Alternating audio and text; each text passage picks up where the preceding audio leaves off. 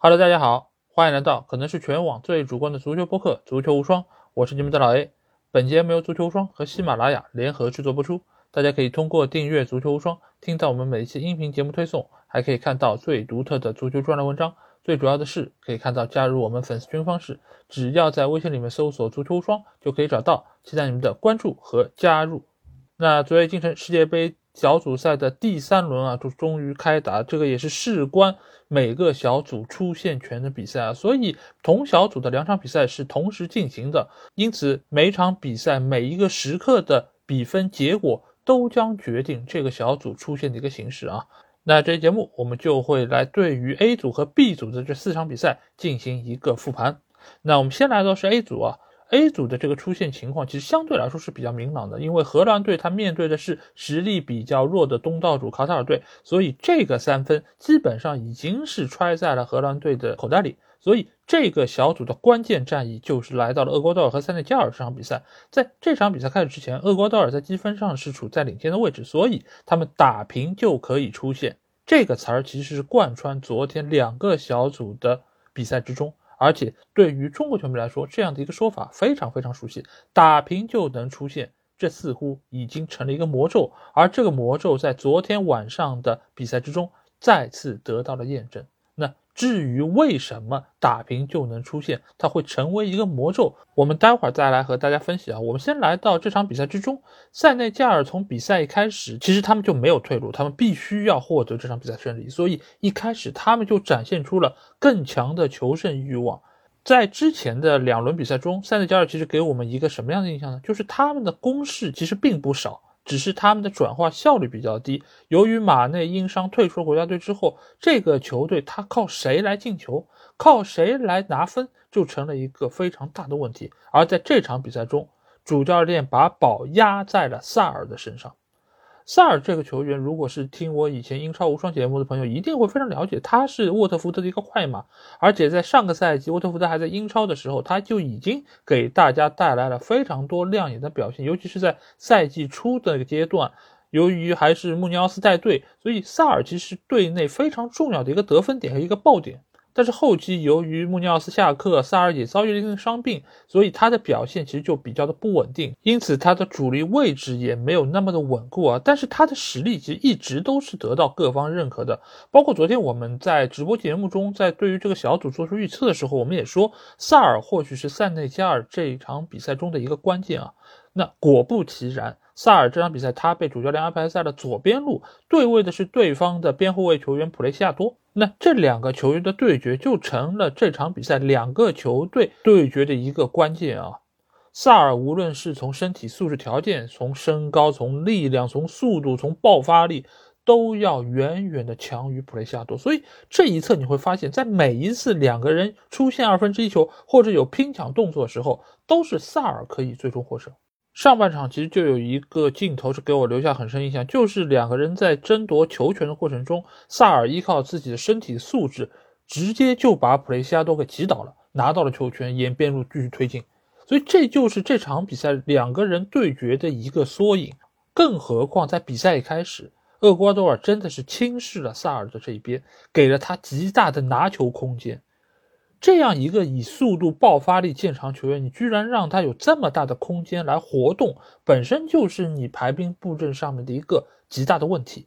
而且你意识到了普雷西亚多在防守上已经很吃力了，你就应该让其他位置球员适当的往他那靠一靠，协助他一起来防守，而不是让他一个人来扛下所有的防守任务。但现实呢，并没有人过来帮忙，而是萨尔突破之后插入禁区了。你再忙不迭的过来补位，因卡皮耶也非常冒失的放倒了萨尔，最终是给了塞内加尔一个点球的机会，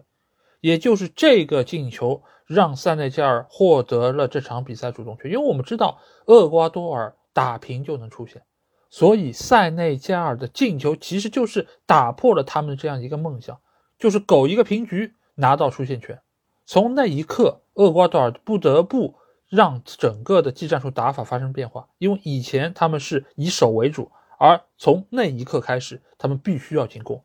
一定要进球的变成了厄瓜多尔。但是厄瓜多尔，我们也说过，他有一个很明显的问题，就是他的进球都是依靠他们的前锋球员恩纳瓦伦西亚。但是这个球员他再怎么说，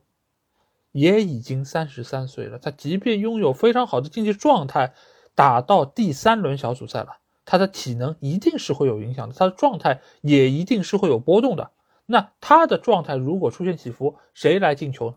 因为我昨天这场比赛看的是直播，所以我在看球的过程中，我一直在关注两个球队的 xG 的变化。厄瓜多尔在他们取得那个角球进球之前，他们的预期进球只有零点一几，是一个非常非常低的数值。这意味着什么？意味着他们在之前的六十几分钟里面没有太好的破门得分机会，最好的或许也就是外围有一脚远射被对方门将扑出。所以厄瓜多尔在这场比赛中，他的状态显然是比较糟糕的，同时他的破门能力、破门手段也是相当匮乏的。而在比赛打到这个阶段，谁的体能能够有更大优势，谁的身体条件能够更加出色，谁就将占据这场比赛主动权。尽管厄瓜多尔他是将比分扳平，那是一个角球的配合，其实理论上来说也不是他们运动战的这些技战术打法所造就的。而是定位球的战术，这个是另外一套体系。那扳平了比分，确实是让厄瓜多尔能够松一口气。但是就是这松一口气的阶段，他们的一个愣神又被塞内加尔将比分反超。这个进球也是来自于一个定位球配合，由他们的队长库里巴利把球打进啊！这个真的也是铁树开了花，也是库里巴利为国家队打进的第一个进球，就是这么关键的进球。而且这个球真的是一个莫名其妙的一个机缘巧合，漏到了库里巴利的面前，他没有做任何的调整和犹豫，直接抡脚垫射。因为这是一个意外的来球，所以他的射门完全靠的就是自己的下意识。而且假设这个球如果没打进，让厄瓜多尔在几分钟之内把整个的阵型都排好，让他们心态平静下来。那塞内加尔想要进球就变得更难了，因为我们也知道他们的转化效率也并不那么高，他们能够走到这一步，更大程度上依靠的还是他们的防守，比如说门将门迪，比如说后卫线上库里巴利。所以你要真把铁桶阵摆好来等着对方进攻，那塞内加尔的进球难度就要变得大很多。但是库里巴利的进球改变了这一切，所以使得塞内加尔最后那二三十分钟。他们只需要做好自己最擅长的防守工作，就可以获得出线权啊！当然，最后他们也是如愿以偿，以小组第二的身份出现。他们在十六强中的对手将是 B 组第一的英格兰队。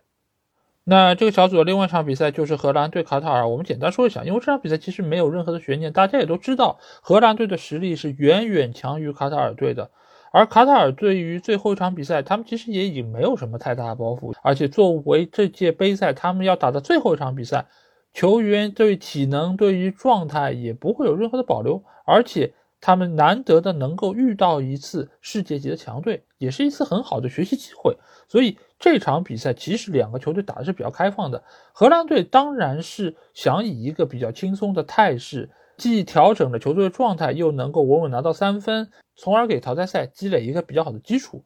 那所以这场比赛，范加尔他仍然是派出了绝大多数的主力球员，让他们在场上最起码先打个六七十分钟，让状态能够得以延续。在之后，如果能够把比赛确立下来，再派上一些替补球员，让他们来寻找下感觉。而所有的这一切都如范加尔赛前预见的一样。加克波很快就取得那个进球，那个进球其实非常体现他个人的一个特点啊，就是有不错的身体对抗能力，而且在对方防守压力的情况之下，能够很好的完成射门动作，这个其实都是一个优秀的前锋球员所要具备的能力啊。所以在这场比赛结束之后，其实又有传闻说曼联想要求购加克波啊，因为之前在下窗的时候，大家也知道曼联对加克波是有兴趣的，但是在那个阶段，由于队内还有 C 罗，所以对于前锋这个需求，他并没有到那么急迫的一个阶段，所以犹豫之间，这笔交易就没有完成。但是在世界杯上，加克波有这么出色的表现，那他的身价一定又会有很大程度的一个提升啊。所以有时候你不得不说，曼联就是个冤大头，总是在高位去买一些球员，明明早就已经知道他的实力是不错的，但是呢，总在犹豫之间就错过了原本挺不错的交易。但当你又以一个高价把他买进来之后呢，那各界对他的期待又会变得非常的高。那这个球员他能不能够承受这样的压力，回馈给大家符合预期的表现呢？其实又成了一个非常大的疑问啊。好，那回到比赛本身啊，那这场比赛其实卡塔尔队打的也还是可以的，他们也在中前场有过几次不错的配合，包括也有一次反击，打的是有声有色。但是这些有声有色，也只是基于卡塔尔前两场比赛，也只是基于亚洲球队的一个表现。但你要放到世界杯这个舞台上，和其他的强队相比，你只能看到的是他们各种问题，包括在内部留给了荷兰队极大的空档。荷兰队我记得有一次进攻，好像是沿着左边路进来之后传中，那个传中球员他的方圆十米之内几乎是没有卡塔尔的球员上去盯防的，甚至在他传球的那一刻也没有球员上去顶防，哪怕干扰一下，使得这个传球他传出去之后被卡塔尔队员解围出来。还来到了那个球员的脚下，他可以实行二次进攻、二次传球，仍然没有人盯防。这种防守你要放在联赛里面，或者说高水平的比赛中，这是不可忍受的，这是一个毁灭性的失误啊！对方已经都进禁区了，你居然没有一个人上去顶防一下、干扰一下。哎，但这就是卡塔尔这个球队目前的一个现状。包括我们也可以看一下他们丢的第二个球。也就是德容打进的那个进球，这球先是长传给到了德佩，德佩的射门被对方门将扑出之后，德容拍马赶到，把球捅入了球门。那这个球你会觉得没什么问题啊，门将已经尽了他全力把球扑出去了，德容也非常机警的把球补进了球门，是一个很好的进攻配合。但是你们不要忘记一点，这个球被门将扑出之后，谁离球是最近的？是卡塔尔的防守队员。那这个球他理应要把它解围出去，但是你看一下他做的是一个什么动作？他做的是一个抡大腿的解围动作。你想一下，在小禁区之内，在这么危险的情况之下，你居然还敢抡大腿？这个摆腿时间在那一刻是致命的。你再看一下从很远的地方跑过来的德容，他做了什么？他没有用一个很常规的射门动作，抡腿啊什么没有的。他把腿抬起来之后，直接就是一蹭，就把球弹进了球门。他用了最简洁高效的动作完成了这次射门，获得了进球。这个就是高水平球员和一般水平球员最大的区别。这个也是长期在高水平联赛中打拼之下所获得的比赛经验。而卡塔尔的这批圈养的球员，在这方面还是和世界级的高水平球员有非常大的一个距离啊。所以最终。卡塔尔队也是一个相对比较体面的比分，输掉了他们小组赛的最后一轮比赛。荷兰队也在这场比赛中打出了自己该有的状态和水平，也锻炼到了队伍，为十六强的比赛奠定了一个相当好的基础。那 A 组的比赛也就此落下了帷幕。好，那接下去我们把目光来到 B 组啊。那 B 组的焦点之战，我们在之前节目中其实已经和大家说过，那就是伊朗对美国这场比赛啊。这场比赛结果其实和上一次厄瓜多尔和塞内加尔的比赛是一样的，伊朗只要打平就可以铁定出线啊。但是在这种情况之下，他们也是一球输给了美国队。这场比赛其实从一开始我们就发现美国队是占据更大程度的主动。当然，一方面是因为他们的球员都是在五大联赛效力的，他们的竞争力显然是要比伊朗更强一点。但是从过往两场比赛双方的一个表现来看，其实差距不应该如此明显。那伊朗到底是出了什么问题呢？一个很重要的点就是在于伊朗队上一轮打威尔士，他们在最后时刻才取得进球。某种程度上耗费了他们更多的体能，因为本身他们在体能储备上和美国这些球员就是有比较明显的差距。尽管伊朗的球员在亚洲地区来说属于是身体素质比较好的、比较硬朗，而且力量上面也比较强，但是和美国相比，和这些在五大联赛效力的球员相比，还是有比较明显的差距。因为我们想一下，比如说美国队的当家球星普利西奇。他在切尔西队内一直都是那个不那么被我看得上的球员，因为他只有速度，其他方面的能力相对来说都是比较欠缺的。但是你把普利西奇放到这个赛场上，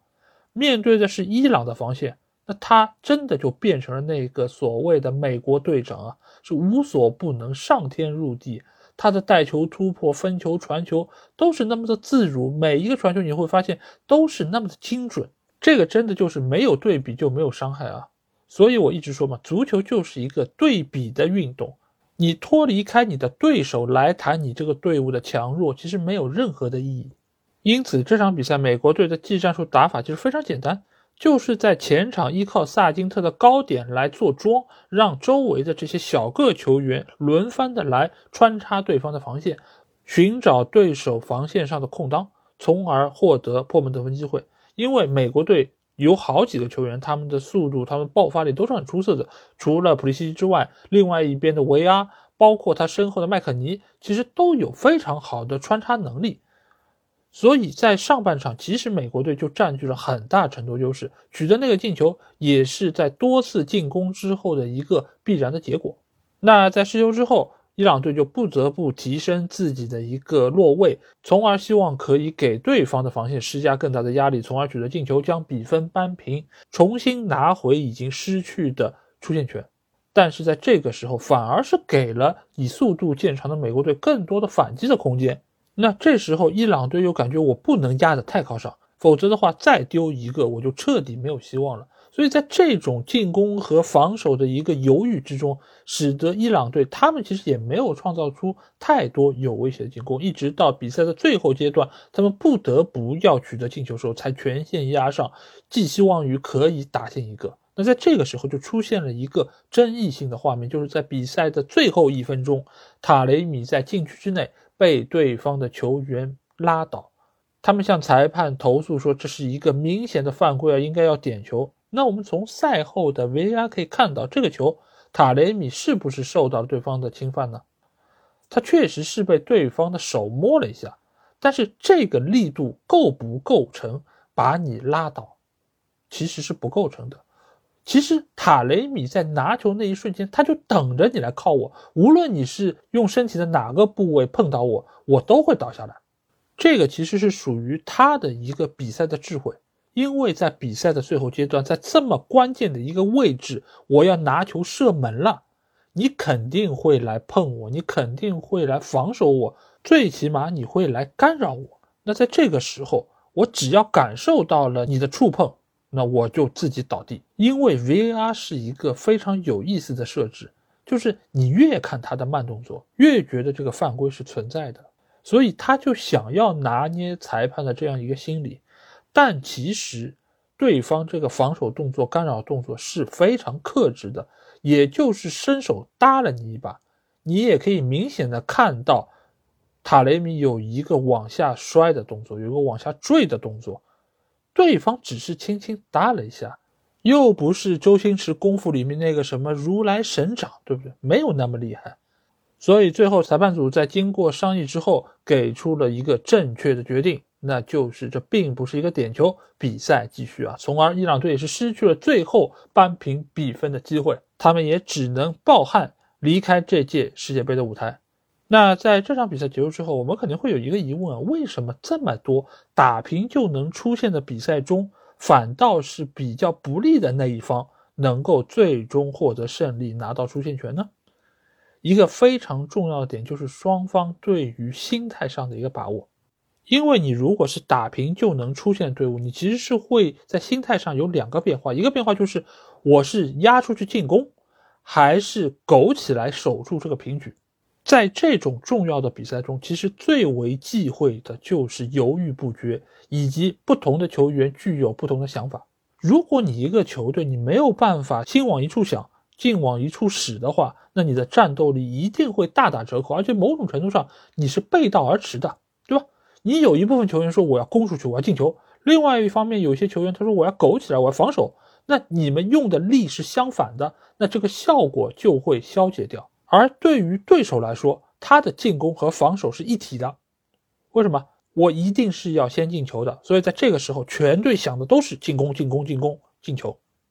而当他取得进球之后，他知道我守住这个比分，我就能够晋级。那他的思路又是很一致的，防守、防守、防守，守住这个比分，或者说守住这个比分的时候打反击。那打反击就是那几个球员，所以思路是一致的，他们情绪是一致的。而且落后的这一方，他取得进球之后，他整个球员球队的这个气势、这个心态，他是爆棚的，他是自信的，甚至于在某些时刻，他觉得自己是无所不能的。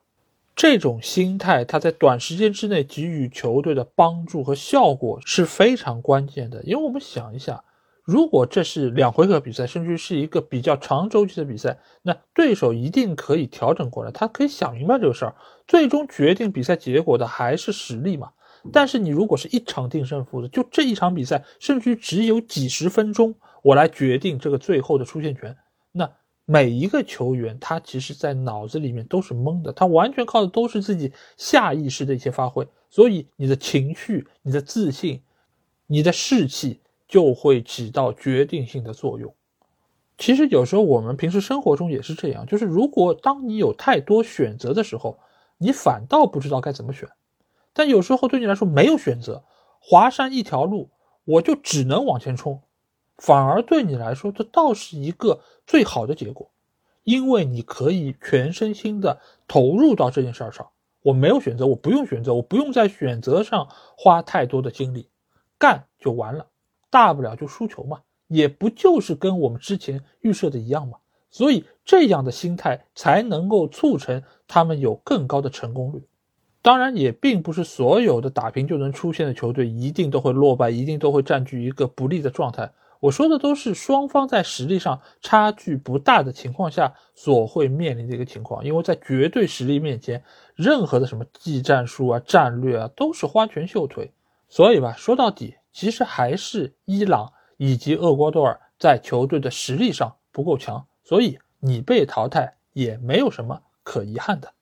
好了，那最后一场比赛我们来到是威尔士队对英格兰这场比赛啊。那在比赛开始之前，其实大家对于这场比赛的一个预测都是比较一致啊，就是看好英格兰队能够以一场大胜拿到小组第一，从而可以在十六强的比赛中避开 A 组第一的荷兰队啊。因为大家也觉得荷兰拿到小组第一问题是不大的。所以英格兰队这场比赛其实从一开始，他就是对于威尔士队就展现出了非常大的一个求胜欲望啊，而且每个球员他的状态都非常不错。这个从上一轮比赛结束之后，我们其实就说到，英格兰队在上一轮对美国队比赛中其实是有适当留力的，从而可以给他们小组赛最后一场比赛以及淘汰赛阶段打下一个比较好的基础。所以这场比赛其实我们也可以看到球员的状态。真的是非常好，尤其是拉什福，拉什福在打进那个任意球之前，其实他已经有过一次倒钩射门的机会。那这一点其实也可以看出，他对于自己现在状态是很有信心的，而且他现在的身体状态也已经调整到了最好，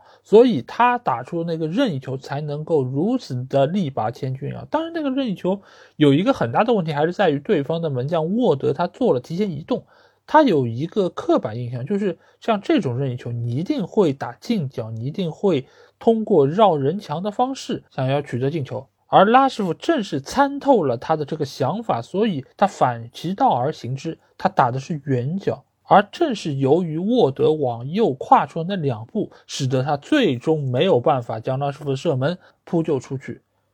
而另外两个丢球，则是体现出了威尔士队在防线方面所展现出来的全方面的问题。福登所取得那个进球，就是英格兰队在前场的逼抢断下了本戴维斯的传球之后，由哈里凯恩横扫到门前。本戴那个球被断，当然本身有他出球的问题，这个是一个点。但是另外一个点是在于哈里凯恩横传的这个过程中。禁区中路没有任何的防守队员，他们的落位本身就是有问题的，所以使得这个球能够横穿整个禁区来到远端，而且防守队员对于球落点的判断也是有问题的。他一开始想要去封堵这个球的运行路线，后来看到菲尔福登从后排插上，他在意识到我应该去封堵的是菲尔福登的射门路线，在这个犹豫之间，其实就已经错过了最好的防守机会。所以你可以看到，从我刚才几句话，这个失球就可以总结出威尔士队最起码三个防守上面所出现的问题。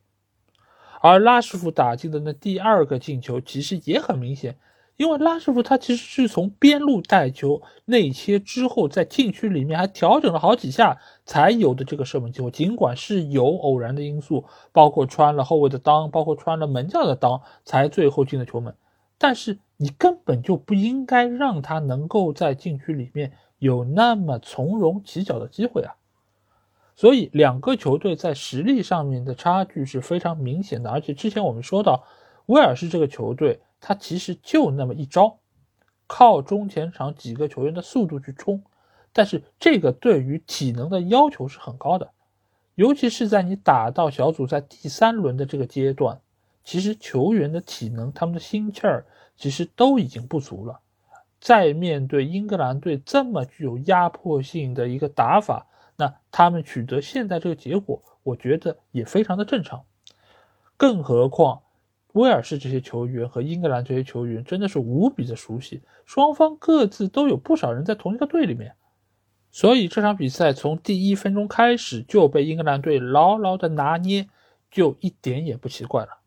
那 A 组和 B 组最终的淘汰赛对阵就是英格兰队将会面对塞内加尔，而荷兰队将会迎战的是美国队。关于这两场比赛预测，那就等到之后的节目中再和大家来做出吧。